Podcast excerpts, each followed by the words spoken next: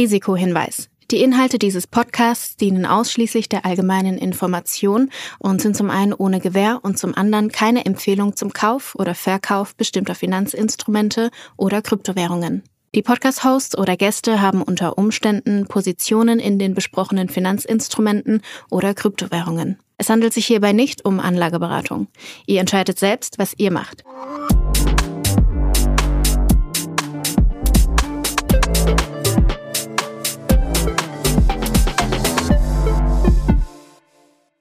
Folge 15 von Alles Coin, Nichts muss, die freundlicherweise mal wieder von Ultimate bei Unstoppable unterstützt wird. Julius, wie war deine Woche? Äh, sehr gut. Ich freue mich vor allem, dass wir heute zum ersten Mal hier in Person live aufnehmen. Ich ja. äh, sehe dich quasi. Äh, bin mal gespannt, ob, das, ob sich das auf den Gesprächsverlauf auswirkt.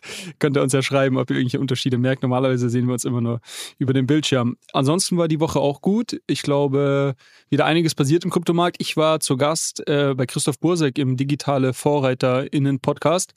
Ähm, vielleicht kleiner Hinweis in, eigener Sache. War, sehr, war ein sehr cooles Gespräch. Ich glaube, Christoph hatte ein paar äh, sehr äh, kritische Fragen zu Krypto, Web3-Themen und da haben wir ein bisschen zu gesprochen. Die Folge kommt am Montag raus, also zwei Tage nachdem unser Podcast hier online geht. Äh, wer möchte, kann da auch gerne reinhören und äh, ja, auch schickt uns auch gerne dazu Feedback. Natürlich erst, wenn ihr diese Folge hier gehört habt. Ne? genau. Also, das ist so ein, wie so ein Game, dass diese Folge unlockt dann digitale Vorräte. Genau. Ich hoffe, ich hoffe, es hat jetzt nicht so viel Spaß gemacht, dass ich hier irgendwann durch Christoph ersetzt werde, sondern du bleibst bleibst unserem Podcast hier auch noch treu. Aber äh, ja, ich werde auf jeden Fall am, am Montag mal reinhören.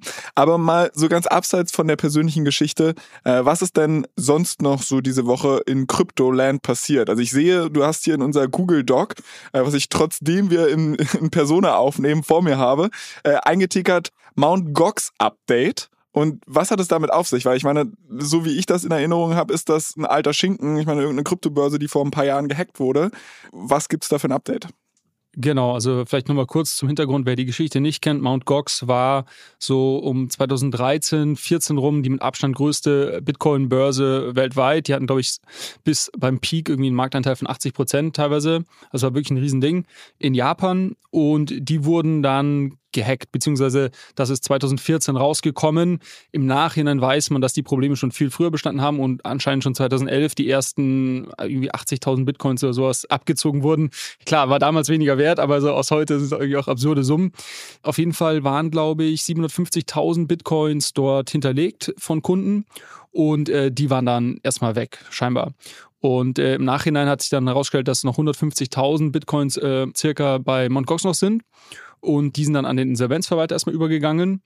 Und das Update, warum ich das jetzt hier äh, reingeschrieben habe, ist eben, dass die demnächst ausgezahlt werden sollen. Also es gab jetzt über Jahre ein Insolvenzverfahren, es gab natürlich zahlreiche Klagen, ähm, es gab auch so eine, so eine Sammelklage, glaube ich, aus Kanada und aus, aus den USA von vielen Geschädigten. Und diese 150.000 Bitcoin werden jetzt an die, an die Geschädigten ausgezahlt. Klar, das ist natürlich nur ein Bruchteil von dem, was ursprünglich mal hinterlegt war. Gleichzeitig ist natürlich der Kurs so hochgegangen, wenn du es jetzt vergleichst. Die meisten haben wahrscheinlich 2012, 13 äh, vielleicht dort eingezahlt. Und jetzt natürlich die große Frage, was machen die Leute? Also jetzt kommen irgendwie 150.000 Bitcoin, das sind, äh, ich glaube, aktuell so drei, dreieinhalb Milliarden US-Dollar Marktwert. Und ähm, Frage an dich, Flo, was würdest du machen, wenn du irgendwie 2013, sagen wir mal, deine Bitcoin äh, bei einem Kurs von ein paar hundert Dollar ähm, eingezahlt hättest und jetzt kriegst du sie zurück? Also ich muss sagen, ich kann ein bisschen schummeln hier in unser Doc gucken und du hast dahinter schon geschrieben Verkaufsdruck. Also ich gehe davon aus, dass du darauf hinaus willst, äh, dass jetzt wahrscheinlich der ein oder andere seine Bitcoin, die er unerwartet vielleicht wiederbekommen hat, jetzt auf den Markt wirft, weil er halt diese unglaubliche Rendite realisieren möchte. Ich könnte mir aber auch vorstellen, deshalb kleine Gegenthese, dass diese Leute, die 2012, 2013 schon dabei waren, vielleicht die Hard Krypto-Fans sind, weil sie einfach sehr früh an das Ökosystem geglaubt haben und dann vielleicht gar nicht dieser große Verkaufsdruck kommt. Also weil sie schon woanders ihr Geld gemacht haben oder weil sie. Weil, nee, weil sie, weil sie einfach langfristig an das Ding glauben. Also wenn du jetzt halt guckst, wir sind aktuell in einem Bärenmarkt, klar, relativ betrachtet zu 2012, hast du irgendwie eine spektakuläre Rendite gemacht, aber ähm, du hättest halt vor einem Jahr deutlich bessere Kurse äh, ja, realisieren können. Und wenn du halt 2012 schon an Bitcoin geglaubt hast, glaubst du vielleicht jetzt auch noch dran und sagst, pass mal auf, ich halte das Ding eh noch mal 10, 15, 20 Jahre, ja. weil ich einfach ans Ökosystem glaube. Ja, super spannend. Ich finde es ein lustiges äh, so Gedankenexperiment. So, jetzt waren irgendwie deine, deine Coins für acht Jahre da quasi weg und wahrscheinlich haben auch viele das schon irgendwie mental abgeschrieben und jetzt kriegst du irgendwie doch was zurück und äh, hast dann irgendwie da deine Bitcoins wieder auf dem, auf dem Konto. Also ich, ich bin sehr gespannt. Wir werden es wahrscheinlich eh verfolgen können, weil äh, das Gute ist ja, Blockchain ist es transparent. Wir werden sehen, sage ich mal, welcher Teil dieser, dieser Coins, die wieder ausgeschüttet werden, dann auch irgendwie auf ähm, Börsen landet. Das nur als kleines Heads-up für jeden, der irgendwie gerade die Augen auf dem Markt hat. Das könnte in den kommenden Wochen und Monaten ganz, ganz spannend werden. Was auch spannend ist, ich habe jetzt in Vorbereitung für die Folge nochmal ein bisschen mir die gesamte Mount Gox Story nochmal durchgelesen. Da gibt es natürlich auch, also es ist auch so ein Absurdum einfach, äh, was, was da alles passiert ist. Und es gab dann einen russischen Anwalt, der gemeint hat, dass er weiß, wer quasi die Hacker sind, dass es irgendwelche russischen Hacker sind und der ist anscheinend bis heute dran, zu versuchen, diese Bitcoins wieder zu bekommen. Und ähm, lässt sich das selber natürlich dann, wenn er die bekommt, irgendwie extrem gut bezahlen. Das ist spannend, also der Case ist immer noch nicht durch, obwohl es jetzt irgendwie acht Jahre her ist. Aber das schließt eine Frage an, die wir in einer der früheren Folgen schon mal behandelt haben. Ich meine, alles ist ja bei der Blockchain on-chain. Und wenn jetzt da irgendjemand, was hattest du gesagt, 80.000 Bitcoin waren das oder so, die da geklaut wurden? Ja, in Summe viel mehr. Ne? Also, also, die hatten, die hatten 750.000 bis 800.000 Bitcoin Ach. und 150.000 sind jetzt noch da. Ja. Und ich glaube, bei diesem russischen Anwalt, der meint irgendwie, er weiß, wo 200.000 Bitcoins sind. Okay. Aber das heißt, also ich meine, irgendjemand hat das Ding ja gehackt und wahrscheinlich auf irgendeine andere Wallet gezogen oder so. Und dann kann man doch eigentlich sehr gut nachvollziehen, ähm, wie dann die Zahlungsströme sind, oder? Genau, nur wird da vermutet, dass die wiederum eine russische Börse, die es aber heute auch gar nicht mehr gibt, zur Geldwäsche genutzt haben. Okay. Das heißt, die haben die dorthin gegen, weiß ich nicht, Dollar oder sonst was getauscht, das Geld rausgezogen und die Börse gibt es nicht mehr, wahrscheinlich zufälligerweise keine Kundendatenbank oder sowas. Und du hast im Prinzip recht, aber ich sag mal so, es gibt da wahrscheinlich schon oder gab, vor allem, ich glaube, man muss vor allem darüber sprechen, dass das in der Vergangenheit noch einfacher möglich war, äh, gab es da Wege, das zu verschleiern. Heutzutage würde, würden Leute das wahrscheinlich eher über sogenannte Tumblr oder Mixer machen, die aber nicht so sicher sind. Also da gab es schon auch welche, die dann, wo das im Nachhinein quasi wieder auseinandergerechnet worden konnte. Es ist eine crazy Story. Also eigentlich nur eine Frage der Zeit, bis da irgendwann mal ein Netflix-Doku zukommt oder so. Ich, ich bin auf jeden Fall gespannt. Ein anderes Thema, was ich jetzt so in den Headlines gesehen habe der letzten Woche, ist, dass es Neuigkeiten aus dem Hause Celsius gibt. Oder gar nicht mal, also Neuigkeiten, aber das hattest du jetzt hier auf jeden Fall auch reingeschrieben. Äh, was was gibt es da Neues? Was sind deine Gedanken dazu? Genau, also Celsius war ja einer der Banken bzw. Finanzdienstleister, die jetzt durch den Lunar Crash und, und dann jetzt den, den Crash den, auf den Kryptomärkten in den letzten Wochen sehr in Bedrängnis gekommen ist. Ähm, neben BlockFi und Voyager und ein paar anderen, ja, waren das die, die, die in, den, in den Nachrichten standen. Und scheinbar ist es so, dass äh, Celsius jetzt hat, ähm, ein Insolvenzverfahren eröffnet hat in den USA, dieses äh, Chapter 11, was quasi bedeutet, dass der Betrieb nicht direkt eingestellt wird, aber man quasi das Insolvenzverfahren öffnet und man irgendwie versucht, das Business umzustrukturieren. Ein Sanierungsplan. genau, so eine Art Sanierungsplan zu erstellen. Ich habe da jetzt nochmal nachgelesen, dass das aber scheinbar nur in 10% aller Fälle klappt. Also die Wahrscheinlichkeit ist jetzt nicht riesig, dass das klappt. Und scheinbar fehlen denen irgendwie eineinhalb Milliarden Dollar roundabout ähm, auf ihrem Balance Sheet. Also auch mal gucken, ob die irgendwo wieder, wieder auftauchen. Was natürlich super schade ist, weil wir hatten mal vor drei Wochen, glaube ich, darüber berichtet, als es dann losging eben mit diesem Crash und Celsius eben dann es auch eingeschränkt hat, beziehungsweise nicht mehr möglich gemacht hat, dass man sein Geld abziehen kann. So und durch dieses ähm, Chapter 11 wird es jetzt auch sehr unwahrscheinlich, dass die Kunden, die dort ihre, ihre Coins geparkt haben, dass die da jemals wieder drankommen oder an einen signifikanten Anteil. Apropos, äh, könnte vielleicht auch so eine Mount Gox Nummer werden. Das geht jetzt, zieht sich vielleicht dann über Jahre und irgendwann kriegst du ein paar Jahren, kriegst halt dann wieder irgendwie 10% deiner, deiner Coins ausgeschüttet und hoffentlich ist der Kurs dann auch nochmal so explodiert, dass es sich dann vielleicht trotzdem noch lohnt. Naja, unterm Strich natürlich super schade. Was ganz spannend ist für alle, die gerne so ein bisschen äh, Detektiv äh, spielen, dadurch, dass sie jetzt eben das Insolvenzverfahren eröffnet haben, müssen sie auch ihre Bücher öffnen dem äh, Verwalter gegenüber. Und äh, da gab es jetzt schon ein paar irgendwie spannende Insights, die ich auf, auf Twitter gelesen habe. Unter anderem, dass es irgendeinen Fonds gibt, also die, die Entity oder die, das Unternehmen, ähm, dem Celsius am meisten Geld schuldet, ist, ist irgendein Fonds, der in den Caymans angemeldet ist. Und der ja, Geschäftsführer von dem Fonds ist scheinbar ein Co-Founder wiederum von Alameda Research, was der Hedgefonds von FTX-Gründer Sam Bankman-Fried ist. Also da, da, da, zeigen sich wieder Verstrickungen. Ich glaube, da sehen wir vielleicht in ein, zwei Jahren dann äh, nicht die Panama Papers, sondern irgendwie die Crypto Bro Papers, äh, wer mit wem unter, unter einer Decke steckt. Und äh, ja, es ist spannend. Also jeden, den das interessiert, da bietet sich jetzt wahrscheinlich die Möglichkeit, dann da irgendwie Deep Dive zu machen. Ich habe aber gesehen, weil du gerade auch schon Twitter erwähnt hast, dass du auch aktiv warst in den letzten Tagen und da auch so ein bisschen recherchiert hast und offensichtlich da eine Short-Idee ausgegraben hast oder dir das so ein bisschen in den Fingern juckt. Naja, genau. Also ich, äh, Celsius war ja jetzt schon ein paar Wochen im Bedrängnis. Jetzt kam eben diese Meldung am ähm, Mittwoch deutscher Zeit, dass sie in, das Insolvenzverfahren eröffnet haben. Und dann hatte ich mal auf CoinGecko geschaut, weil es gibt auch ein Celsius-Token, Kürzel ist CEL, wie der denn tradet. Und der ist natürlich dann erstmal ein gutes Stück runtergekracht. Ich glaube knapp, knapp 40 oder 50 Prozent sogar. Hatte aber immer noch eine Marktkapitalisierung von über 200 Millionen Dollar. Und ähm, heute, ich habe jetzt nochmal vor unserer Aufnahme Freitag, äh, geschaut, ist er jetzt sogar 20 Prozent wieder hoch und ist irgendwie über 300 Millionen Dollar Market Cap. Und das hat mich natürlich schon verwundert, weil ich dann auch nachgelesen hatte, für was der Token verwendet wird. Und das ist primär ein Utility-Token für diese Celsius-Plattform selber. Das heißt, du kannst den Token ähm, kaufen und ich glaube auch staken und dadurch hast du dann bessere Trading Fees. Ähm, du kannst, wenn du den Token hältst, kannst du auch irgendwie höhere Zinsen bekommen auf gewisse ähm, Coins, die du dort anlegst und so weiter. Also es geht darum, quasi Leute zu incentivieren, die, diesen Token zu halten ähm, und zu kaufen. Wenn sie eben die, die Celsius-Plattform nutzen, dann rechnet sich das für die eventuell. So, und das macht ja auch Sinn. Es gibt ja einige Plattformen, die sowas machen. Nexo zum Beispiel ist auch eine, die auch einen eigenen Token hat, genau für diesen Use Case. Bin ich Ähm, Kunde sogar dabei? genau. Der Celsius-Token verbrieft nicht irgendwie Anteile an der Firma selber, sondern es ist eine reine Utility für diese, für diese Plattform. Und dadurch, dass die Firma jetzt ja, mehr oder weniger pleite ist und klar, selbst wenn jetzt da irgendwie noch Assets rausgekauft werden oder sonst was, ich glaube nicht, dass es unter der Marke jetzt groß weitergeführt wird. Also sagen wir mal, ein Nexo kommt und kauft die Kunden von Celsius raus. Ähm, das kann ja alles passieren. Da gab es auch schon Angebote in der Vergangenheit. Ich glaube, selbst dann würden sie das nicht unter der Marke Celsius nochmal weiterführen, weil es einfach einen riesen Reputationsschaden schon hingenommen hat. Und wenn man sich das überlegt, dann sollte ja dieser Token auch eigentlich äh, jetzt nicht mehr so viel wert sein. Ne? Und deshalb war das für mich eigentlich ein recht klarer Case, dass das Ding eigentlich auf Null gehen muss, mittelfristig.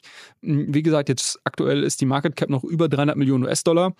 Das frage ich mich schon, wie das sein kann. Und ich hatte dann auf Twitter, das, was du angesprochen hast, hatte ich dann mal gefragt, weil da auch ein paar Leute drüber geschrieben haben, ähm, habe ich mal gefragt, wo kann man das denn shorten? Und auf FTX äh, kann man das shorten, äh, scheinbar. Und äh, da gab es dann Riesendiskussionen. Alle haben dann auf Twitter haben dann alle gesagt, ja, das wird einen Short Squeeze geben. Das heißt also, zu viele Leute wollen das shorten und müssen aber dann irgendwann am Markt quasi den, den Coin nachkaufen. Und dadurch, dass der relativ illiquide ist, kann das dann dazu führen, dass es halt schnell hochspringt. Let's see. Also, das, das wäre für meiner Meinung nach eher ein kurzfristiges Phänomen. Aber ich sag mal so, nach meiner Logik sollte das Ding eigentlich keinen Wert haben. Äh, weiß nicht, wie, wie siehst du das? Ja, ich, also ich meine, ich weiß nicht ganz genau, wie es jetzt hinter den Kulissen da wirklich verbrieft ist und welches Recht du da hast. Und mal angenommen, jetzt kommt ein Nexo und kauft irgendwie Celsius auf, ob die vielleicht auch irgendwie die Coin-Holder da, also da kenne ich einfach die rechtlichen Strukturen nicht genug. Äh, die Tatsache, und jetzt hast du ja auch gerade gesagt, dass es halt diese zehnprozentige Chance auch historisch betrachtet beim Chapter 11 gibt und dass man vielleicht auch irgendwie schafft, einen Sanierungsplan da aufzustellen. Also das sind halt so, ich gehe mal davon aus, dass es halt extrem viele Risiken darauf gibt. Plus, du hast halt auch bei einem, bei einem Short meist irgendwelche Kosten, die dir gegenüberstehen. Also es kommt darauf an, mit welchem Derivat das jetzt tatsächlich abgebildet wird, dieses Ding, also ob das Ding wirklich klassisch leer verkaufst oder es da irgendein CFD drauf gibt. Oder ja, sowas ist das okay. so ein, so ein äh, Perpetual auf FTX. Okay, aber teilweise sind halt Shorts auch noch mit gewissen Kosten verbunden. Die werden dann wahrscheinlich, insbesondere wenn die Nachfrage nach diesen Shorts sehr hoch ist, äh, kann dieser Short als solches sehr teuer werden. Ist halt ein relativ riskantes Ding.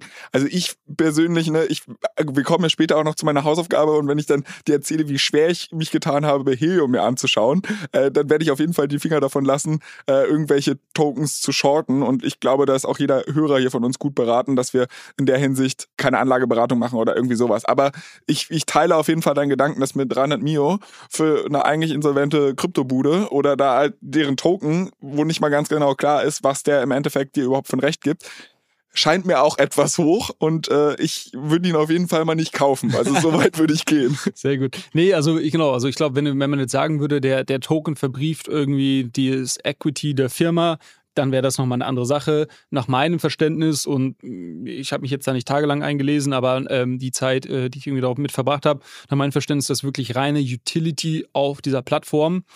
Und ja, deshalb pff, wüsste ich jetzt nicht, äh, warum das noch so viel wert sein soll. Aber wir werden es verfolgen. Äh, vielleicht werde ich mal ein bisschen mit rumspielen. Mal gucken, äh, kann ich ja nächste Woche ein Update geben. Ist natürlich, wie Flo schon gesagt hat, keine Anlageberatung. Das muss jeder für sich sich anschauen. Ich wollte es einfach mal ansprechen, weil ich überrascht war. Einfach weil na, bei den News Stories diese Woche, dass das immer noch so viel wert ist, dieser, dieser reine Utility-Token wir werden es verfolgen. Eine andere Sache, die ich so ein bisschen am Rande mitbekommen habe, ich meine, ich bin ja stolzer Besitzer einer ETH oder ENS-Domain oder so. Und da gab es jetzt in der letzten Woche auch relativ viel Action zu. Vielleicht eine etwas positivere News. Ja, Positiv, Oder lustig, lustiger. Ja, positiv auf jeden Fall kurios. Wir hatten, glaube ich, auch schon mal im, im, Anfang Juni dazu, dazu gesprochen, dass sehr viele ENS-Domains gekauft wurden. Damals ging es vor allem darum, die mit. Vielleicht, dass wir da nochmal kurz aufklären, überhaupt, was eine ENS-Domain ist. Ja. Ähm, das ist im Endeffekt sowas wie Facebook.com oder I don't know, also diese Domains, die es halt im Web 2 auch gibt, die gibt es auch im Web 3 und das ist halt so long story short, oder? Richtig, du kannst quasi eine Adressen im, auf Ethereum zum Beispiel äh, oder eigentlich auf jeder Blockchain sind relativ lange äh, Zahlen- und Ziffernreihenfolge und die kann sich eigentlich kein Mensch merken.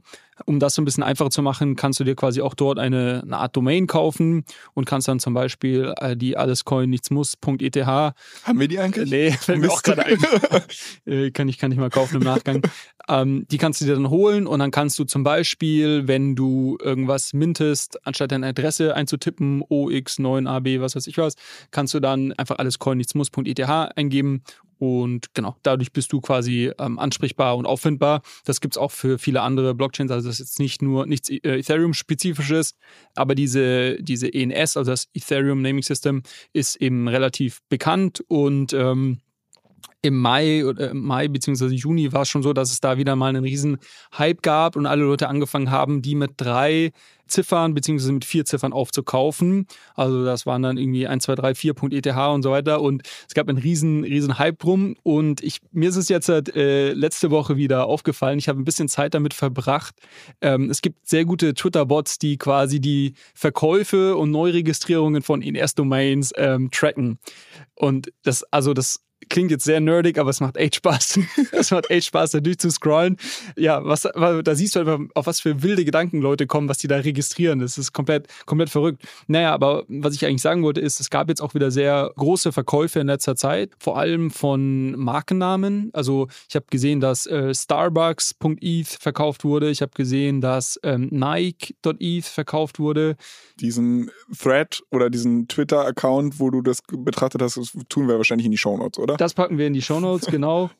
Und auch unter anderem hier porno.eth wurde. Die war noch nicht vergeben. Äh, doch, doch, die wurde verkauft für okay. 184 ETH. Also das sind irgendwie 200k bei aktuellen Marktpreisen. Ja, ja. Aber auch so Sachen wie Sam.eth für 100 Ether.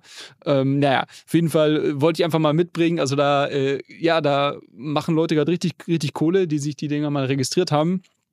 Und ähm, vielleicht habt ihr kreative Ideen und könnt da mal schauen auf der, auf der ENS-Webseite. Die verlinken wir auch nochmal in den Show Notes. Kann man einfach eingeben, quasi, was einem so vorschwebt. Und dann sieht man, ob das schon registriert wurde oder nicht. Ist ja auch ein ähnlicher Hype, den es vor, weiß ich nicht, 20 Jahren wahrscheinlich im Web 2 schon gab, wo ja. ganz viele Leute sich halt einfach unprojektiert Domains ohne Ende gekauft haben. Einfach nur Fahrrad.de oder was weiß ich, weil man halt weiß, irgendwann wird da wahrscheinlich ein Business drauf gebaut und dann ist dieses Business bereit, da sehr, sehr hohe Summen für zu bezahlen. Also Richtig, absolut. Also ich glaube, es gibt da hier es gibt da unterschiedliche. Also ich glaube, viele machen das wirklich einfach zum Spaß. Also die holen sich einfach irgendwelche crazy äh, Domains. Ich habe dann, ich hatte, das hatte ich dir auch mal geschickt, nach dem Luna Crash hat irgendjemand registriert, Do Quan, also der, der Gründer von Luna, Do Quan is a effing scammer.eth oder sowas. Also, und das machst du dann irgendwie als dein Twitter-Handle oder sowas, einfach zum, zum Spaß. Also das machen viele. Und das andere, was passiert, ist, glaube ich, eher diese Analogie zum Web 2, dass einfach Leute ähm, von Firmen oder von Sportlern oder, oder, so weiter die, die Domains sich sichern, von bekannten Persönlichkeiten, in der Hoffnung, dass die irgendwann mal aufs Web 3 aufmerksam werden und die Domain haben wollen. Scheint auch zu klappen teilweise. Also da haben, glaube ich, schon viele Leute echt sehr, sehr viel Geld teilweise gemacht.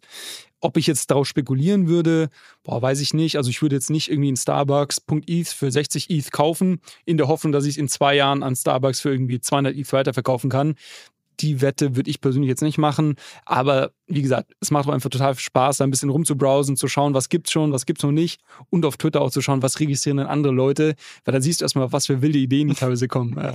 Spannend. Äh, gibt's denn sonst noch irgendwelche News äh, aus der Krypto-Woche? Eine Sache hatten wir mir noch aufgeschrieben und zwar gab es ein ganz spannendes Update von MakerDAO. Das ist die DAO, die den DAI, die DAO, die den DAI, also DAI Stablecoin rausgibt. Das ist der größte Decentralized Stablecoin tatsächlich. Und äh, das funktioniert äh, so, dass es auch. Das ist alles, was die machen? Also die sind einfach eine DAO ist ja jetzt einfach nur eine dezentrale Organisation oder ist, ist eine dezentrale GmbH vielleicht der richtige Begriff dafür? Äh, ja, so ein bisschen. Also das ist quasi, wenn du jetzt halt ein Governance Proposal einbringst, äh, was irgendwas an diesem Stablecoin verändern soll oder verbessern soll, dann würden quasi die, die MakerDAO darüber abstimmen mhm. und die, die managen das quasi. Das ist weil du sagst, das ist das alles, was sie machen. Ich meine, das Ding ist halt ein paar Milliarden wert groß, also der, der, der Stablecoin. Das sollte jetzt nicht abfällig klingen. ich meine nur, aber ich glaube, da, da, hat man schon ein bisschen was zu tun und ist tatsächlich auch, also muss man echt sagen, ist einer der erfolgreichsten Projekte so in der ähm, Web3-Welt. Ähm, wie gesagt, der größte Decentralized Stablecoin. Und wie das funktioniert, ist eben, dass man Kryptowährungen zum Beispiel dort hinterlegen kann und die kann ich dann ähm, beleihen eben mit, mit dem DAI Stablecoin und ähm, somit ist es auch immer over-collateralized eben und die verdienen dadurch Geld. Aber äh, woran ist dieser Stablecoin gebunden? An den Dollar? Genau, an den Dollar. Okay. An den, an den Dollar, genau. Okay. Und wenn du jetzt zum Beispiel 10 ETH dort hinterlegst, ähm, sagen wir mal, die sind jetzt irgendwie 10.000 Dollar wert, kannst du 6, bis 66 Prozent davon in äh, DAI als, äh, rausnehmen als Darlehen. Das heißt, dann werden 6.666 DAI äh, gemintet und wenn du dein äh, Darlehen zurückgibst, werden die eben wieder aus dem Markt rausgezogen. Völlig bekloppte Frage, weil ich glaube, du bist noch gar nicht zu den News gekommen, die du mit mir teilen wolltest, aber so ist es ja bei uns eigentlich immer. Wenn ich jetzt so eine DAO habe und die gibt diesen Stablecoin raus und der soll jetzt irgendwie gebackt sein, ne? wir haben ja gerade gesagt US-Dollar und ich hoffe jetzt mal, dass der 100% gebackt ist. Also das hat Over-collateralized, also es ist mehr als 100%. Du kannst, du kannst nur 66% dagegen raus. Ja, ja, klar, aber du hast jetzt gerade das Beispiel gebracht, ich lege da Ether hin. Ja. So, aber äh, wie, wie wird dann sichergestellt, also dass der immer ein Euro oder ein Dollar wert ist, dieser Stablecoin, dann müsste ja eigentlich die DAO losgehen und einen Dollar kaufen, oder? Nee, weil du kannst ja, also die 10 ETH können ja jederzeit am Markt verkauft werden. Mhm. Okay. Also, also ist aber dann quasi auch eher so algorithmisch gebackt, weil es ja im Endeffekt Kryptowährungen dahinterlegt sind. Genau, also es gibt ein algorithmisch gibt dann quasi ein, ein Incentive, dass äh, wenn DAI jetzt halt ähm, 0,99 Cent ist, dass du zum Beispiel deinen Lohn zurückzahlst, weil es für dich günstiger ist. Ja. Das, das ist richtig. Also es ist an quasi ökonomische Incentives gebunden. Dadurch, dass es aber nicht wie im Falle von Luna quasi nur an Incentives gebunden ist, ja. sondern dass das Ding halt wirklich mit mehr als 100% gebackt ist, ähm, ist es schon nochmal wirklich ein, ein, ganz anderes Game. Hat auch, wie gesagt, die letzten Jahre sehr gut, sehr gut funktioniert, konnte den, den Wert immer, immer gut halten, auch natürlich in diesen ganzen verrückten ähm, Crashes und Boom-Zeiten. Was ich jetzt aber eigentlich äh, sagen wollte, es gab diese Woche eine News-Headline, dass die Société äh, Générale, also eine größere französische Bank, die größte, weiß ich gar nicht, dass die sich jetzt ein 30 Millionen Darlehen in äh, DAI haben rausgeben lassen und ähm, irgendein Collateral dafür ähm, eben dort hinterlegt haben. Und das ist jetzt schon ganz spannend natürlich, wenn du jetzt siehst, okay, eine große französische Bank nimmt sich ein Darlehen in dem dezentralen Stablecoin DAI raus. Scheint ja irgendwie erstmal zu bedeuten, dass sie ja auf jeden Fall das vielleicht als Experiment sehen oder auf jeden Fall irgendwie ein Interesse daran haben und dem Ganzen sogar so viel Sicherheit irgendwie zuschreiben, dass sie da so eine große Summe, gut für ihr Balance Sheet wahrscheinlich eine kleine Summe, aber immerhin 30 Millionen, dort parken als, als Collateral. Und äh, das fand ich sehr, sehr spannend und ähm, genau habe ich ein paar Headlines zu gelesen. Und es ist natürlich so ein bisschen die Frage, was bedeutet das jetzt langfristig? Ist denn das jetzt die ersten Schritte, die wir sehen? Und wir werden irgendwie immer mehr Banken und, ähm, sag ich mal, CFI-Spieler sehen, die irgendwie in diese DeFi-Welt auch durch sowas reingehen. Der Circle, der Herausgeber, die Firma, die diesen USDC-Coin herausgibt, was ja mit Abstand der größte, oder nach Tether der, der größte ähm, Stablecoin ist, die wären eine Quasi-Bank aktuell. Also sie sind sehr stark stark äh, mit den US-Behörden daran, ähm, sich, glaube ich, zu einer Art Bank zu entwickeln. Gut, MakerDAO kann es jetzt nicht, das ist eine DAO, aber vielleicht ist das deren Art und Weise, dass einfach mehr und mehr Banken irgendwann ähm, auch Darlehen und Collateral hinterlegen und Darlehen rausnehmen. Und äh, finde ich eine ganz spannende Entwicklung. Kleiner Verbraucherhinweis von unserem Werbepartner. Unstoppable Finance will Menschen überall einfachen Zugang zur Welt der Decentralized Finance ermöglichen. Das erste Produkt, das das Berliner Team rund um die Macher der Solaris Bank und der Börse Stuttgart Digital Exchange heißt Ultimate. Das ist eine mobile App, die Anlegern super easy Zugang zu geprüften und verifizierten DeFi-Produkten ermöglicht. Hab mir sagen lassen, dass die Profis sowas DeFi-Wallet nennen.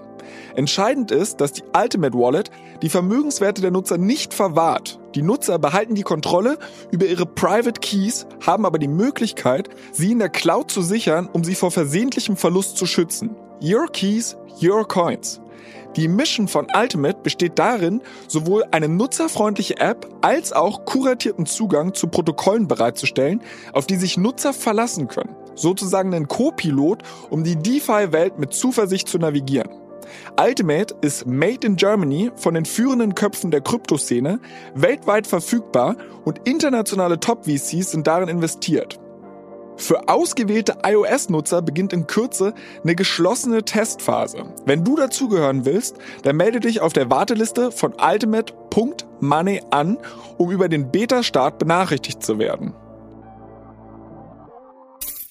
Okay, ähm, ja, also vielleicht sollten wir uns diesen MakerDAO mal im Detail angucken, ob das ein Deep Dive wird oder so, schauen. Aber ich glaube, ich habe da noch ein, zwei Fragen zu, die jetzt aber den Rahmen sprengen würden, weil wir halt auch noch eine ganze Menge Hörerfragen diese Woche bekommen haben. Oder wir kriegen eigentlich jede Woche sehr viele Hörerfragen an unseren Instagram-Account, allescoin-pod. Also falls ihr da irgendwelche habt, dann äh, meldet euch ganz gerne.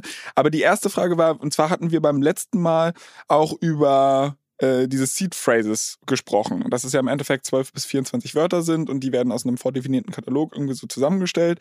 Und da hat uns die Frage erreicht, inwiefern man denn diese Dinger mit Trial and Error nicht einfach super easy hacken kann. Man nimmt sich ein Wörterbuch, probiert alle zwölf Kombinationen durch oder probiert äh, also mehrere Kombinationen von zwölf Wörtern oder 24 Wörtern durch. Irgendwann werde ich doch bestimmt irgendeine Wallet finden, oder nicht? Richtig, irgendwann, nur die Frage ist wann. Ne? das war so ein bisschen die Frage. Ich glaube, ähm, witzigerweise, ich glaube, das ist ein Gedankengang. Also ich höre die Frage nicht zum ersten Mal. Ich glaube, das ist ein Gedankengang, äh, den, den viele Leute haben, wenn, wenn man das hört. Also vielleicht nochmal kurz, was, was steht dahinter, hinter dieser Seed Phrase?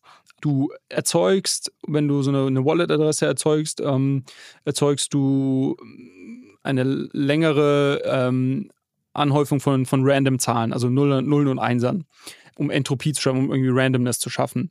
Ähm, und irgendwie das kann sich kein Mensch merken, irgendwie 50 äh, Ziffer 01 oder wie viel auch immer. Und deshalb werden die eben durch eine, durch eine gewisse Funktion durchgejagt, sage ich jetzt mal. Daraus ergeben sich dann eben 12 bzw. 24 Wörter, je nachdem, äh, wie, viel, wie viel Bit das am Ende haben soll. Und ähm, diese Wörter kommen aus einem Wörterbuch, das sind 2048 Wörter.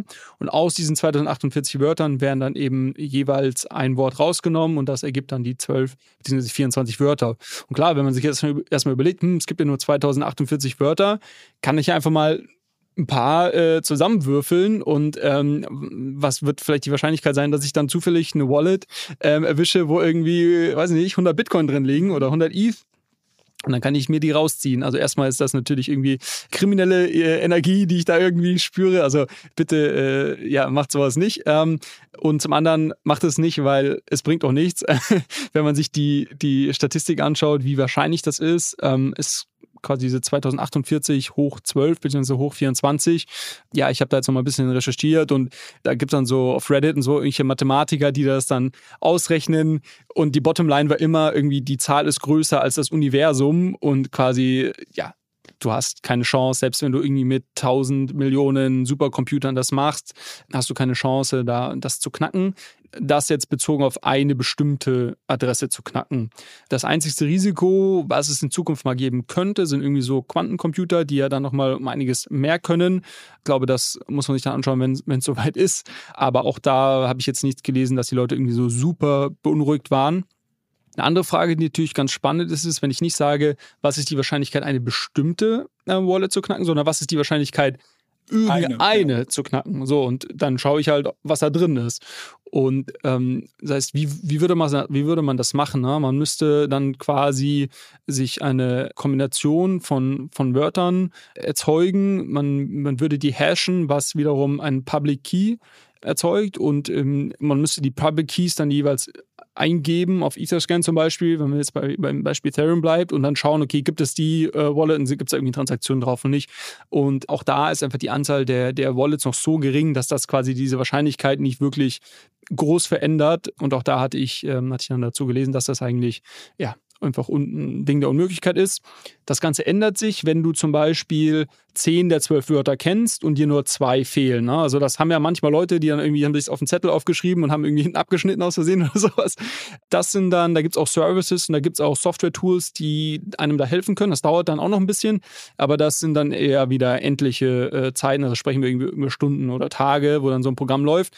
Und das wächst aber sehr schnell exponentiell an. Also wenn dann irgendwie schon drei oder vier Wörter fehlen, wird es eigentlich schon wieder sehr, sehr schwierig. Eine Problematik gab es aber in der Vergangenheit. Ich hatte schon gesagt, dass diese Wallets eben durch diese Entropie, durch diese einfach eine random Anzahl an, an Ziffern, ähm, 0 und 1 erzeugt werden. Und in der Vergangenheit, in den frühen Tagen von, von Bitcoin und auch von, von Ethereum, gab es aber so Services, wo du zum Beispiel, also wo du ein Passwort nehmen konntest und das Passwort wurde dann irgendwie durch eine Funktion gejagt und darüber wurde dein Private Key erzeugt. Und da haben die Leute natürlich wieder äh, dann irgendwie Passwort 123 oder sowas mhm. eingegeben. Ähm, ich glaube, Brain Wallets hieß das äh, damals. Und da sind dann auch irgendwann mal Leute drauf gekommen, die gesagt haben, okay, warte mal, ich kann ja einfach quasi diesen Prozess einmal umkehren und einfach mal, ähm, es gibt ja so, Dat so Datenbanken mit irgendwie den 5000 häufigst genutzten Passwörtern und ich probiere die einfach mal alle und schaue, was für ähm, Public und Private Keys am Ende rausfallen und schaue dann, ob da was liegt. Das ist natürlich eine, eine, sehr einfache Übung, wenn man einmal ein Programm schreibt, das das macht. Und da muss ich leider sagen, an jeden, den das interessiert, da seid ihr ein paar Jahre zu spät dran. Also das war erfolgreich damals, ähm, aber das, ja. So wurde wahrscheinlich schon auch Mount Gox gehackt oder so. wahrscheinlich. Okay, aber ich merke jetzt an der Antwort, du hattest es ja selbst auch schon gesagt, dass dir diese Frage relativ häufig entgegengeworfen wird. Vielleicht eine andere Hörerfrage, die etwas konfrontativer ist. Und zwar hattest du in der letzten Folge gesagt, äh, dass Krypto in der Hinsicht super interessant ist, dass es schnelle Iterationen und Experimente fördern soll. Und der Hörer oder die Hörerin, die uns jetzt diese Frage gestellt hat, meint, sie denkt eigentlich, dass es kompletter Bullshit oder beziehungsweise es ist genau andersrum, weil du hast ja irgendwie eine Smart Contract Logik oder du machst vielleicht baust ein MVP und dann wird ja im Endeffekt alles in die Blockchain ja, rein zementiert und dann kannst du es nicht mehr verändern. Inwiefern fördert es dann bitte Iterationen? Oder ja. Iterationsgeschwindigkeit. Ja, ja. Also ich finde die, die Frage super. Ähm, ich glaube, vor zwei Wochen war das. Äh, das war quasi, als wir diese, diesen Blogpost von dem äh, Packy besprochen haben, welche Use Cases gibt es schon im Web 3 und welche gibt es nicht, ähm, wo ich ja so ein bisschen argumentiert hatte, dass auch wenn viel schief läuft und wir irgendwie viel Scams sehen. Ich glaube, dass das halt quasi ein inhärenter Teil der Web3-Ökonomie ist. Dadurch, dass es einem einfach so ein riesen Spielfeld bietet, wo man irgendwie sehr viele Sachen ausprobieren kann. Und ähm, ich ja glaube, dass wir einfach, dass es einfach sehr ähm, sehr viel Innovation langfristig herausbringen ähm, wird, dadurch, dass es sehr viel Trial and Error gibt, so grundsätzlich. Und, und jetzt quasi die Antwort darauf, na gut, eigentlich kann ich ja wenig Trial and Error machen, weil quasi ich muss mein Smart Contract ja bis aufs Letzte eigentlich testen, bevor ich ihn irgendwie deployen kann, weil ansonsten ähm, hat er irgendwelche Sicherheitslücken und genau, kann ich es gleich sein lassen. Das ist, glaube ich, äh, ein richtiger Punkt. Bei Smart Contracts ist es so, dass ähm, mittlerweile wirklich diese Auditing-Firmen, die das quasi für einen dann übernehmen und einem dann auch ein offizielles ähm, ein Report dafür ausstellen und sowas, dass die komplett überlastet sind. Also falls irgendjemand äh, sich mit Smart Contracts auskennt oder irgendwie gerade nicht weiß, äh, was er tun soll, gründet eine Auditing-Firma für, für Smart Contracts. Also letztes Jahr zum Beispiel im, im Bullrun haben dann teilweise DeFi-Protokolle irgendwie ihren Launch Monate nach hinten hinten geschoben, weil sie gesagt haben, ich kriege keinen Auditor, der meinen Code anschaut und reviewt. Also das, äh, das ist schon ein großer Niedermarkt auf jeden Fall. Und die braucht es, damit du sicher gehen kannst, dass quasi der Code auch funktioniert und dass es da nicht irgendwelche Sicherheitslücken gibt, weil dadurch, dass alles Open Source ist, können dann irgendwelche Hacker ähm, sich das anschauen und können versuchen, das zu hacken. Und das ist richtig. Mein, mein Take war weniger darauf bezogen, dass quasi ein MVP äh, vielleicht ein bisschen durchdachter sein muss als jetzt irgendwie in der, in der Web 2-Welt, sondern es war eher darauf bezogen, dass, glaube ich, die, die ähm, Blockchain und vor allem die Smart Contract-Plattform einem sehr viel Möglichkeit geben, Sachen auszuprobieren. Also Beispiel, ich möchte irgendwie, ich sage, so wie Governance heute in den meisten DAOs stattfindet, finde ich irgendwie, das, das finde ich nicht richtig. Ich habe eine bessere Idee davon. Dann kann ich halt irgendwie innerhalb von wenigen Minuten irgendwie einen neuen Smart Contract mit neuen Token erstellen, mit einem ganz anderen Governance-Mechanismus und, und kann das verproben quasi. Und äh, das halte ich halt für, für einen sehr interessanten Ansatz, dass du letztendlich den Leuten Tools in die Hand gibst, wo sie sich äh, mit ausdrücken können und wo sie sehr viel, sehr viel Sachen ausprobieren können. Vor allem eben nochmal diese Superpower der, der Blockchains, wie ich es mal nenne, ist quasi diese Tokenisierung von, von allem, dass ich auch sehr schnell einfach digitale Assets erzeugen kann, ähm, die dann auch global quasi handelbar sind letztendlich.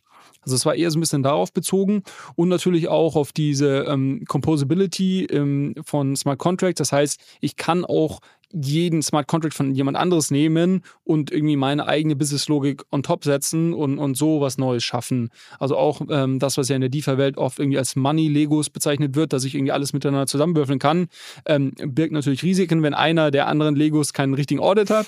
ähm, das muss man sich bewusst sein. Aber ich glaube, grunds grundsätzlich ist das trotzdem was sehr Spannendes ähm, und was da sehr viel sehr viel Innovation und einfach auch sehr viel Experimentation hervorruft. Und mittlerweile gibt es ja vielleicht auch nochmal auf diese konkrete Smart Contract-Thematik, die der ähm, Hörer uns da geschrieben hatte. Mittlerweile gibt es da auch sehr viele Templates und sehr viele Standards von Organis Organisationen wie Open Zeppelin zum Beispiel, die ähm, quasi eine, eine Library führen von irgendwelchen Code-Templates, die irgendwie geprüft sind, die sicher sind, die man auch wiederverwenden kann. Also auch da gibt es Bausteine, die quasi, die es mir einfach machen, ähm, zu starten. Und ich muss jetzt nicht irgendwie für jeden in Mini-Token, den ich irgendwie aufsetze, jetzt einen, einen, Audit machen, sondern das ist eigentlich dann wirklich eher für irgendwie komplexere ähm, Sachen, die es vielleicht so noch nicht gibt am Markt.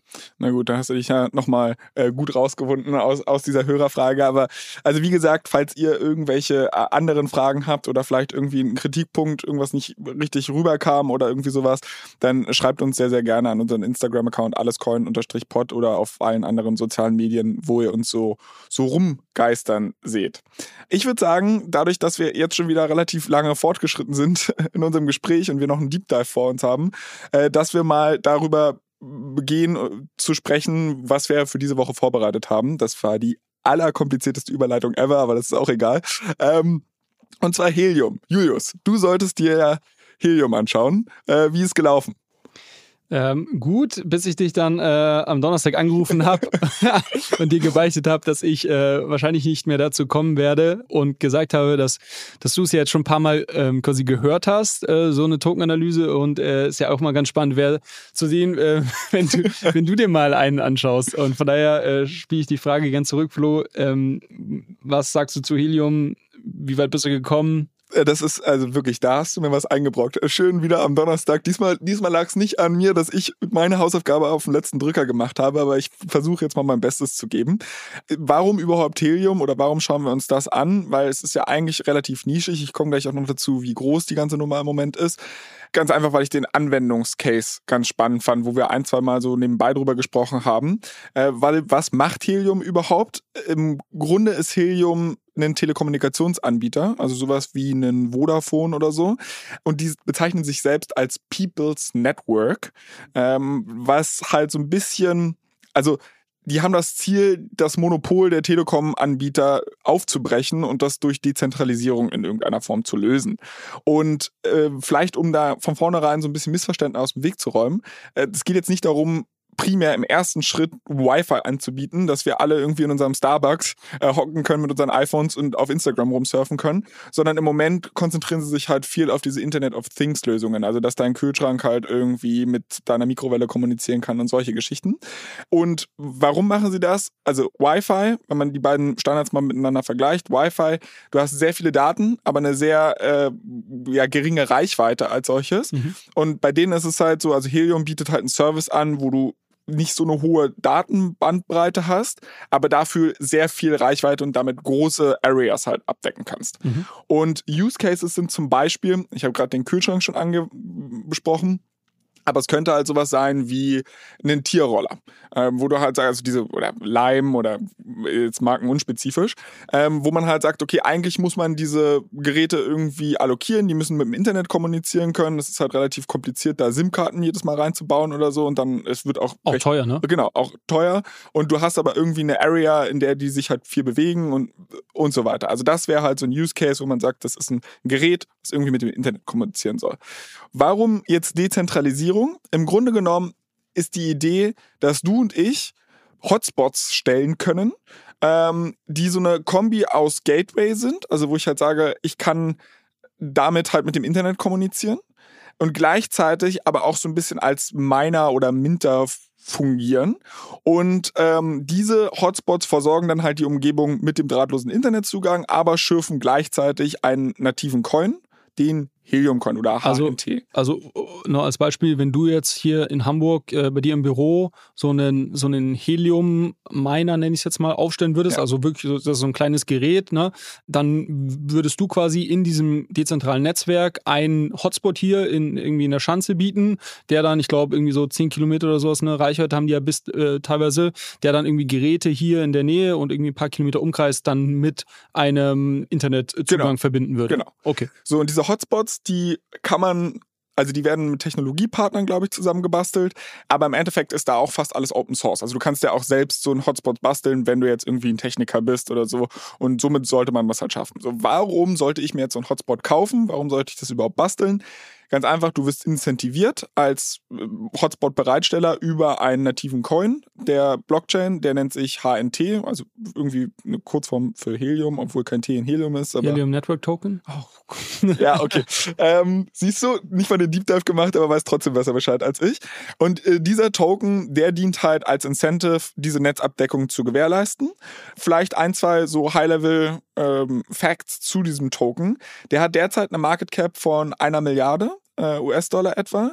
Äh, allerdings ist Max Supply noch nicht äh, erreicht. Also wenn man jetzt vollständig verwässert das Ding hochrechnen würde, das klingt jetzt so, als wenn ich Ahnung hätte, aber ich habe einfach nur auf CoinMarketCap geguckt, äh, dann sind es fast zwei Milliarden. Äh, das heißt, wir haben jetzt so etwa 50 Prozent des Max Supplies erreicht. Genau, also wir haben 121 Tokens sind derzeit im Umlauf. Es sollen 200 also 121 Millionen äh, und sollen 223 Millionen Tokens werden. Wie funktionieren da jetzt die Tokenomics? Erstmal, ich habe also pro Monat werden zweieinhalb Millionen Tokens ja, erschaffen mhm. oder gemintet durch die Network oder die werden halt ausgegeben. Ich weiß nicht ganz genau, wie man diesen Prozess äh, meint. Und äh, dann gibt's alle zwei Jahre ein Halving-Event. Also dieser, diese Tokens, die neu in den Umlauf gebracht werden, wird halt in, im August 2023 ist das nächste Halving-Event. Dann werden pro Monat nur noch 1,25 Millionen Tokens ausgegeben. Zwei Jahre später wird's halt nochmal halbiert und so werden halt immer weniger Tokens. So wie bei Bitcoin ja auch, ne? Genau. Gibt's auch mal die Genau, das ist halt so ein bisschen die Sache. Ähm, was mache ich jetzt überhaupt mit diesen Tokens? Und guck mal, ich fasse das hier schon super easy zusammen. Du hast mir nämlich gesagt, so man muss hier White Paper lesen und so weiter. Habe ich alles gemacht. 20 Seiten langes White Paper habe ich mir angeguckt. Das sind nur technische Spezifikationen. Ich habe wirklich, ey, ich habe nichts verstanden, weil dann halt wirklich, da gibt es dann irgendwie 20, 30 Geräte, die dann irgendwie alle miteinander kommunizieren und das ist sehr im Detail aufgeschlüsselt. War auf jeden Fall äh, nicht ganz so easy. Naja, egal. Auf jeden Fall, was mache ich jetzt mit diesen Tokens, die ich als Miner bekomme? Ganz einfach, ich kann die halt verkaufen. So, warum haben die einen Wert? Ich brauche diese Tokens, um damit auch den Datenzugang zu bezahlen. Also mal angenommen, Tier ist jetzt meines Wissens nicht Kunde von denen, aber mal angenommen, die würden jetzt für ihre Roller diesen Service nutzen wollen, dann müssen die natürlich für die Nutzung des Netzwerks bezahlen. Mhm. Und das machst du, indem du halt diese HNTs nimmst und oder diese Helium-Token nimmst und ihn burnst und dafür kriegst du Data Credits. Mhm. Und das ist halt ein ganz spannender Mechanismus eigentlich, weil du halt einerseits ist es ja so ein inflationärer Gedanke, also dadurch, dass immer wieder neue Tokens gemintet werden, ja. wird die Währung eigentlich weniger wert. Aber ich verbrenne sie quasi wieder, um das Netzwerk halt zu nutzen. Und somit hast du wieder so einen deflationären Charakter damit drin. Ein, eine Frage habe ich noch. Also, was ich verstanden habe, ist, wenn du dir selber so eine Miner aufstellst und quasi einen Knoten im Netzwerk äh, bereitstellst, wirst du dafür entlohnt, indem du irgendwie monatlich oder, oder in einer gewissen Frequenz so Tokens bekommst, quasi deinen Anteil von diesen zweieinhalb Millionen, die pro Jahr rausgegeben werden. Genau. Wirst du proportional zu der Nutzung von deinem Hotspot entlohnt oder wirst du quasi einfach, sagen wir, es gibt irgendwie 1000 Miner, dann kriegst du halt ein Tausendstel von der gesamten Entlohnung?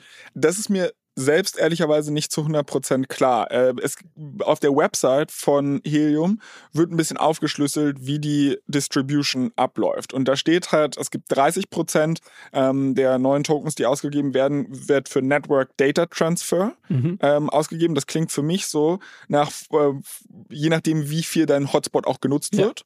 Ähm, so hast du natürlich auch ein Incentive, deine Hotspots dahin zu stellen, wo die meiste Nutzung ist. Also sonst ja. stellst du halt irgendwie ganz vieles ja, beziehungsweise wo dein Spot die meiste Nutzung bekommt. Also ich habe ja. nämlich mal, ich, ich, warum ich auf den Punkt rauskomme, ich habe mal ähm, mit jemandem gesprochen und die haben dann gesagt, ja, so in Berlin Mitte oder München irgendwie jetzt meine aufzustellen, lohnt sich nicht mehr so sehr, weil da gibt's halt schon ein paar, aber irgendwie in Augsburg oder äh, weiß ich nicht, also in, in kleinere Städte reinzugehen, ähm, wo, wo trotzdem wahrscheinlich irgendeine es eine Nutzung gibt, wo aber die Konkurrenz, sag ich mal, ja. ähm, nicht so hoch ist, da rechnet, sie, rechnet es sich dann wieder mehr. Also es wird dann auch irgendwann so ein strategisches Spiel zu schauen, okay, wie hoch ist quasi die Abdeckung in, an unterschiedlichen Orten und wo kann ich irgendwie vielleicht noch, wo habe ich eine Edge, äh, weil kein anderer in, irgendwie in die Kleinstadt da reingehen möchte ähm, und, und meine Mine aufzustellen. Ja, genau. Also ich gehe jetzt davon aus, wie gesagt, so ganz transparent ist mir das nicht. Ja. Äh, aber diese 30% Network Data Transfer Fee klingt für mich so nach, das ist halt nutzungsabhängig. Es gibt 35% sind Hotspot Infrastructure. Das klingt so ein bisschen von wegen, ja. hey, du hast wenigstens einen Hotspot contributed und du wirst halt auch irgendwie dafür entlohnt.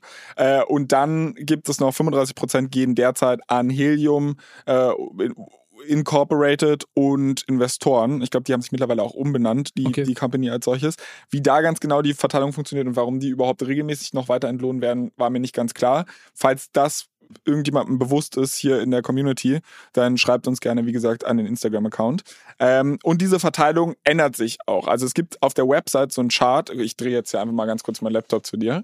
Ähm, so für unsere Hörer, die haben jetzt halt die Arschkarte gezogen, weil die können es nicht sehen. Aber das ist im Endeffekt, was ich Julius gerade gezeigt habe, hast du über 50 Jahre, wird halt so ein Verteilungschart gezeigt, wie sich die Allokation äh, über die nächsten Jahre ändert. Und da soll auf jeden Fall Network Data Transfer zukünftig sehr viel mehr einnehmen als okay. 30 Prozent, während halt äh, für Investoren und so weiter der Anteil sich, sich verringern wird. Und das ist halt gerade so ein bisschen die Idee. Die ganze äh, zu, oder zu dem Token als solches habe ich jetzt, glaube ich, so die grundsätzlichen Tokenomics erklärt. Wie habe ich das bisher gemacht? Sehr gut, finde ich. Also gut, ich meine, ich kannte das Projekt davor schon. Ich habe selber jetzt noch, noch keine Miner ähm, mal irgendwie zu Hause rumstehen gehabt. Ich wollte mal einen kaufen, aber wie du vorhin schon gesagt hast, die wären dann, also es gibt dann so Unternehmen, die, die bauen die, da gibt es auch nicht so viele und äh, die sind immer sofort ausverkauft. Also das ist wirklich, das war echt so, ich glaube, ich hatte das schon mal erwähnt bei einer Folge, ich war dann irgendwie online und irgendwie, bevor du überhaupt drücken kannst, sind die schon wieder ausverkauft. Ähm, also irgendwelche Bots snipen die weg, was ja irgendwie darauf rückschließen lässt, dass das Mining an sich eine profitable Sache ist im Moment mhm. ähm, und sich vielleicht da Leute darauf spezialisieren, dann auch gewisse Ecken eben abzudecken im Netzwerk, wo es vielleicht heute noch keine Miner gibt. Also scheinbar ist gerade, glaube ich, hat man auf jeden Fall einen, einen strategischen Vorteil, wenn man sich zum Beispiel so Miner selber bauen kann, ähm, wenn man da irgendwie technisch ähm, begabt ist. Und also das ist das eine. Ähm, und das andere, was ich sehr spannend finde, also so wie ich das jetzt verstehe, quasi zielt man langfristig darauf ab, dass man so viel Nutzung erzeugt, dass natürlich irgendwie die Tokens, die verbrannt werden durch eine Nutzung, weil Leute eben dieses Datennetzwerk verwenden, größer ist als das, was rausgegeben wird. Genau. Und du dadurch ja irgendwie so einen deflationären Charakter hast und natürlich dann dein einzelner äh, Token und natürlich auch dann das Betreiben der, der Mining-Farmen irgendwie sehr lukrativ ist. Also so zumindest verstehe ich das ja. auch. Aber wie gesagt, also kein. Hast, äh, äh, ich, ich, hast du was äh, dazu gefunden, wie die von der Traction gerade stehen? Also quasi. Dazu, dazu komme ich. Ah, okay. ah, siehst du? Äh, so nämlich. Ich bin vorbereitet. Äh, vielleicht noch eine Sache, die ich auch ganz spannend fand. Äh, wir haben schon häufiger bei Ethereum darüber gesprochen, dass es dabei einen Wechsel gibt von Proof of Work zu Proof of Stake. Und die haben hier bei Helium einen extra Validierungsmechanismus. Und zwar nennt der sich Proof of Coverage, weil im Endeffekt, also diese Blockchain soll nicht nur Transaktionen abbilden, sondern die Blockchain wird auch dazu genutzt. Und technisch habe ich das ehrlicherweise nicht 100% verstanden. Ja. Weil du musst halt sicherstellen, dass der Hotspot-Betreiber tatsächlich an dem Punkt, wo er sagt, er hat einen Hotspot hingestellt, auch wirklich Internetzugang ja, anbietet. Und das ist ein Problem und das wird in diesem White Paper auf zehn Seiten geschildert, wie sie es überhaupt machen. Meine Vermutung wäre, das ist ja beim Proof of Stake ist nichts anderes. Also beim Proof of Stake ist es so, dass du als Validator irgendwann random wird dir quasi zugewiesen, du musst jetzt einen Block proposen. Und damit wird ja sichergestellt, dass du ja quasi auch 24-7 da bist und quasi deine Node laufen lässt und dann auch diese Arbeit entsprechend ähm, richtig äh, vervollständigen kannst. Ich könnte es mir hier ähnlich vorstellen, dass quasi auch einfach zu unterschiedlichen Zeitpunkten einfach vielleicht irgendwie ein Ping an deinen, an deinen Miner geschickt wird oder irgendwie getestet wird, ob denn deine Coverage auch da ist und quasi du darüber beweist, dass du die Arbeit für das Netzwerk auch wirklich leistest.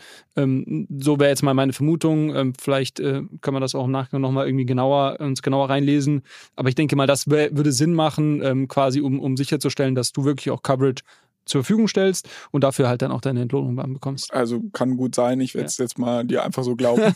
äh, aber wir können es wir ja in der nächsten Folge nochmal ein bisschen nachliefern, wenn, wenn du da vielleicht auch nochmal einen Blick drauf geworfen hast.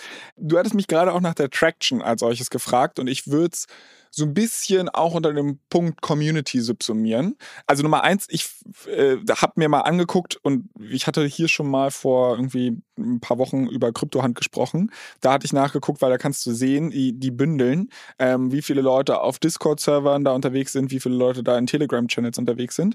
Und bei Helium sind es äh, 172.000 Mitglieder auf dem Discord und äh, 30.000 Mitglieder ähm, auf dem Telegram. Und ich habe mir halt gedacht, so, I don't know, ob das jetzt viel oder wenig sind. Ja, schon, schon nicht ich hab, schlecht. Ich habe dann nämlich halt auch geguckt, also weil Solana, also nochmal zum Vergleich, Solana hat nur 131.000 Mitglieder auf dem, auf dem Discord, also da ist 40.000 mehr hat äh, Helium und Avalanche hat sogar nur 50.000. Äh, denkst, ich würde jetzt nicht zwangsläufig darauf schätzen oder darauf abstellen, dass das jetzt ein, ein absoluter Erfolgsindikator ist, ne? aber hier wird auch zum Beispiel aufgelistet, also 11% der Mitglieder auf dem, auf dem Discord sind wohl aktiv mhm. äh, und in der, äh, der Telegram-Gruppe sind es wohl nur 3%. Dann äh, hatten wir schon darüber gesprochen, also es ist ja nicht nur, wie viele Leute tauschen sich auf Social Media über dieses coole Projekt aus, sondern wie viele Hotspots gibt es halt auch wirklich. Und das ist ganz cool. Es gibt einen Helium Explorer, ähm, den Link tue ich dann auch in die Show Notes. Äh, und da kann man ganz genau verfolgen, wie die Netzabdeckung als solches ist. Also da hast du eine Karte wirklich so mit so leuchtenden Punkten und dann siehst du halt, dass die Netzabdeckung zum Beispiel in Europa schon ziemlich gut ist, dass die in den USA ziemlich gut ist. Es gibt halt insgesamt 90.000 Hotspots, etwa, nicht ganz, sie sind ja, kratzen so ein bisschen an der Grenze gerade.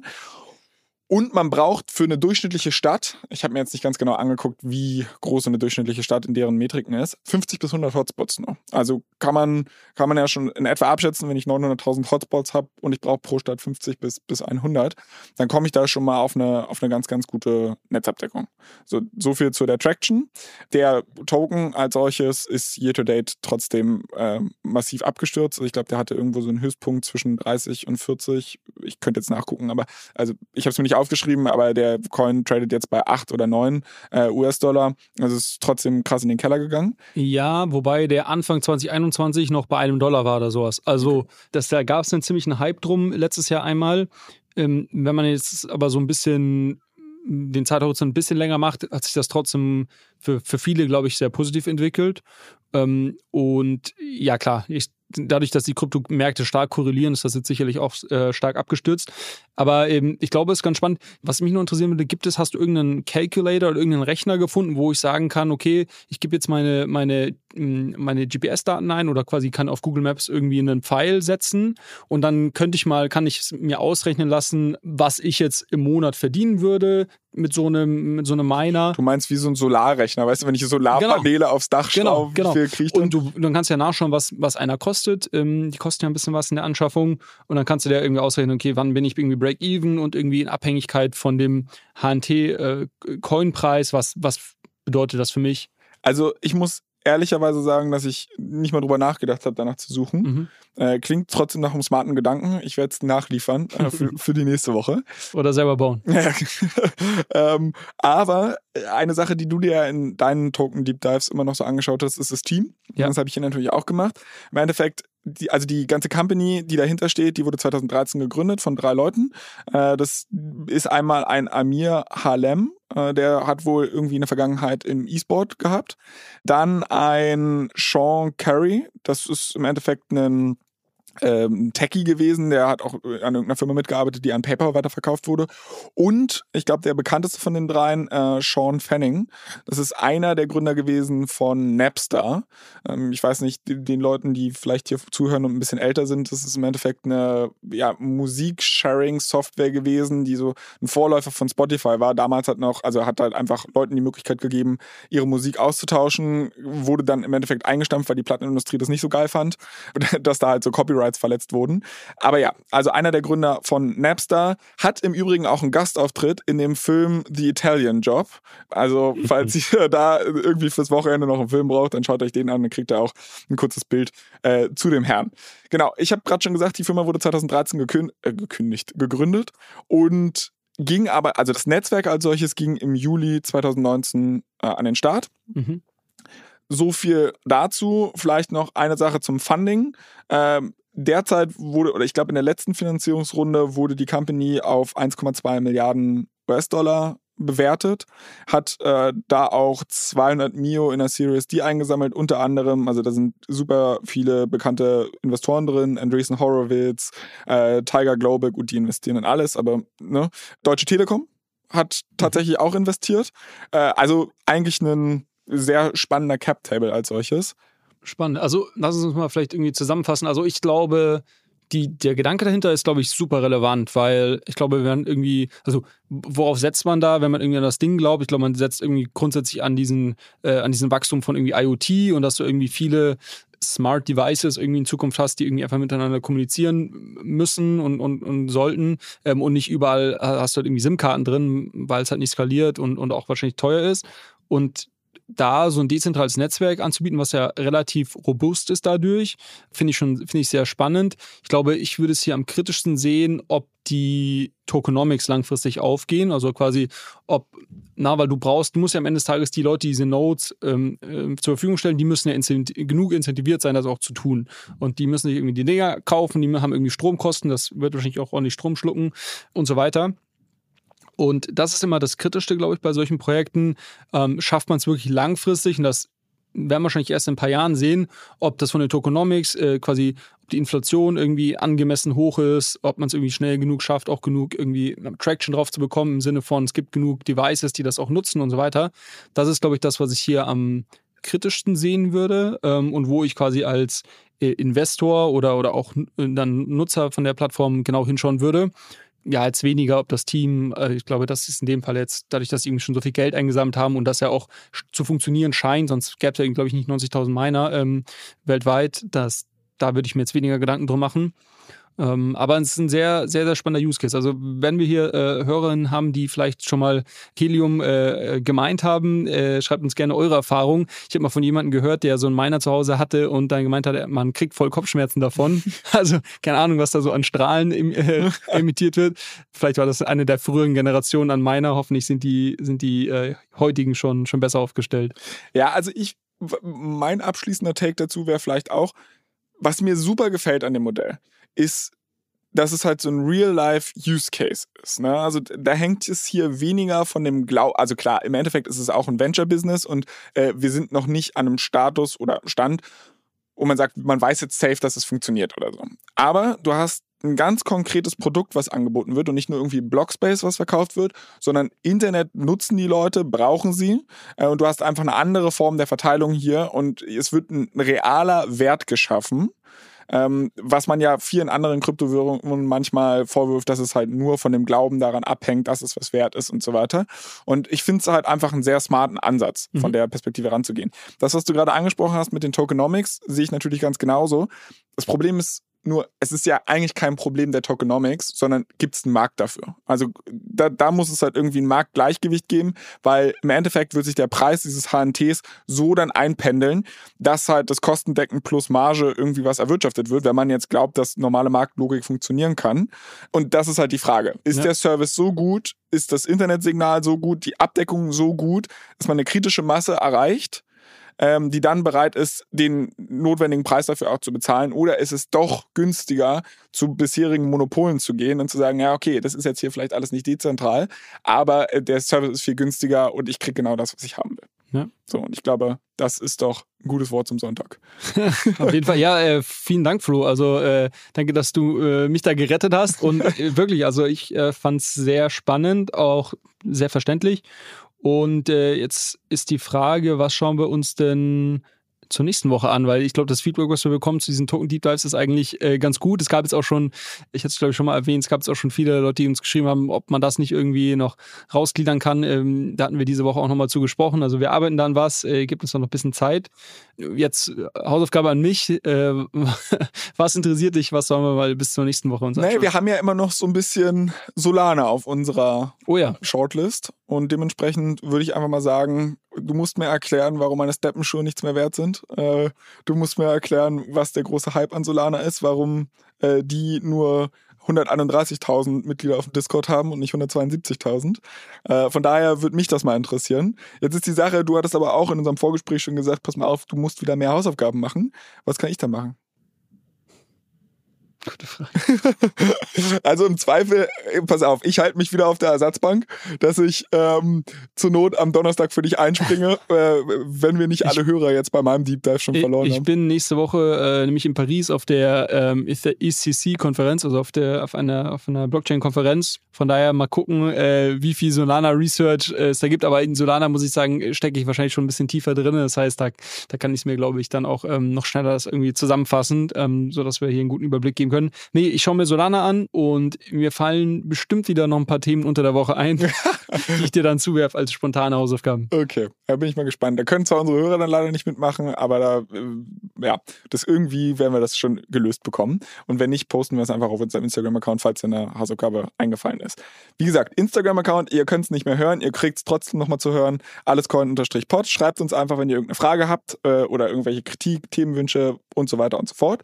Ansonsten äh, zum Abschluss wie immer der obligatorische Hinweis, bewertet doch bitte diesen Podcast auf Spotify, auf Apple, natürlich immer schön mit fünf Sternen und und das hilft uns, glaube ich, auch am meisten, wenn ihr einfach euren Freunden oder irgendwelchen interessierten Leuten, die vielleicht genau nach so einem Podcast gesucht haben, uns einfach weiterempfehlt. Äh, wir freuen uns auf jeden Fall sehr darüber. Und ansonsten bleibt mir nur dickes Dankeschön wie immer an dich zu geben, Julius. Das hat mich sehr gefreut. Ich bin gespannt, was du nächste Woche erzählen wirst, wenn du in Paris warst. Und wir hören uns in einer Woche. Bester Flo. Ciao, ciao. Ciao.